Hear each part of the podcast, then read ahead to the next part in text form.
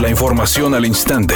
Grupo Radio Alegría presenta ABC Noticias. Información que transforma luego de que ayer se reportara la localización de la estructura de la Virgen de Guadalupe en el lecho del río Santa Catarina, fieles acudieron al lugar para dejar veladoras, rezar y danzar. Con las lluvias que dejó la tormenta tropical Hanna en días pasados y una vez que bajó la corriente del cauce del río, la estructura de la Virgen original apareció enterrada a la altura de la colonia Obispado. Así lo informaron las autoridades a través de un comunicado, que indicaron que presenta daños por óxido provocado por el paso del agua que ha circulado todo este tiempo. El alcalde de San Nicolás, Severino Salgado, al señalar que platicó con el alcalde de Monterrey, Adrián de la Garza, destacó las visitas que realizó a nuestra ciudad el Papa Juan Pablo II. Es muy importante mencionar que platicando con el alcalde decía él, oye, pues vamos a entrarle otra vez, apúntame y vamos a restaurarla nosotros. Entonces en ese tema, el municipio de Monterrey como gobierno va a rescatarla y posteriormente, forma particular, algunos la restauraremos y junto con la arquidiócesis decidiremos dónde volver a tenerla. Recordemos que más allá de lo que significa para este país la Virgen de Guadalupe, la ciudad como zona metropolitana, Nuevo León y el país,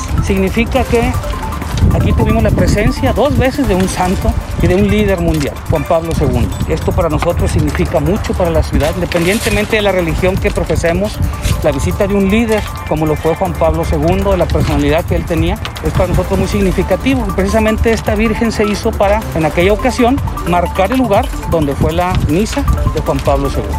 El alcalde del municipio de Cerralbo, Baltasar Martínez, anunció este viernes a través de sus redes sociales que dio positivo a COVID, indicando que en su familia nadie resultó contagiado ya que se aisló y se mantendrá a distancia. Además mencionó que donde se pudo haber contagiado fue en una visita que realizó a Monterrey, exhortando a la población de todo el estado seguir las recomendaciones de las autoridades de salud.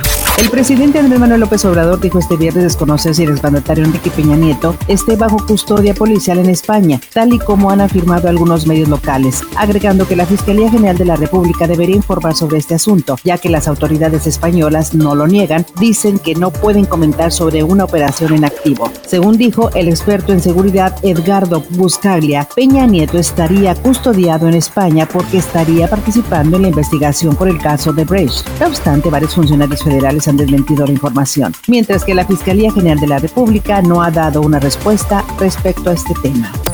Editorial ABC con Eduardo Garza. La llamada superdelegada del gobierno federal en Nuevo León, Judith Díaz, se ha mantenido al margen y sin apoyar moral ni activamente al gobierno estatal y a los alcaldes después del paso de la tormenta Hanna y los daños millonarios que provocó en la entidad. Judith Díaz no ha sabido ser un enlace eficiente entre el Estado y la Federación, al menos eso dicen en el Palacio de Cantera y en las alcaldías. Después de cuatro meses y medio, Tigres volverá al estadio universitario para afrontar un partido oficial de la Liga MX. Los felinos recibirán mañana en casa al Pachuca en el encuentro que está programado para jugarse a las 7 de la tarde.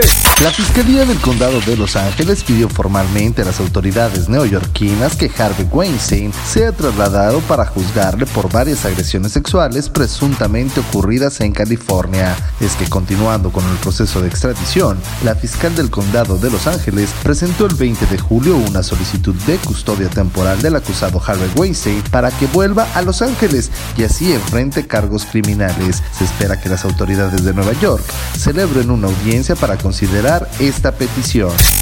Hay un accidente en la avenida Padre Mier y avenida Benito Juárez en el centro de Monterrey para que extreme precauciones. Además reportan un semáforo apagado en Francisco y Madero y Enrique Celivas en la colonia Vista Hermosa en el municipio de Monterrey. Y otro percance ocurre en López Portillo y la calle Ontario en el municipio de Escobedo. Recuerde respetar los señalamientos de velocidad y no utilizar su celular mientras conduce.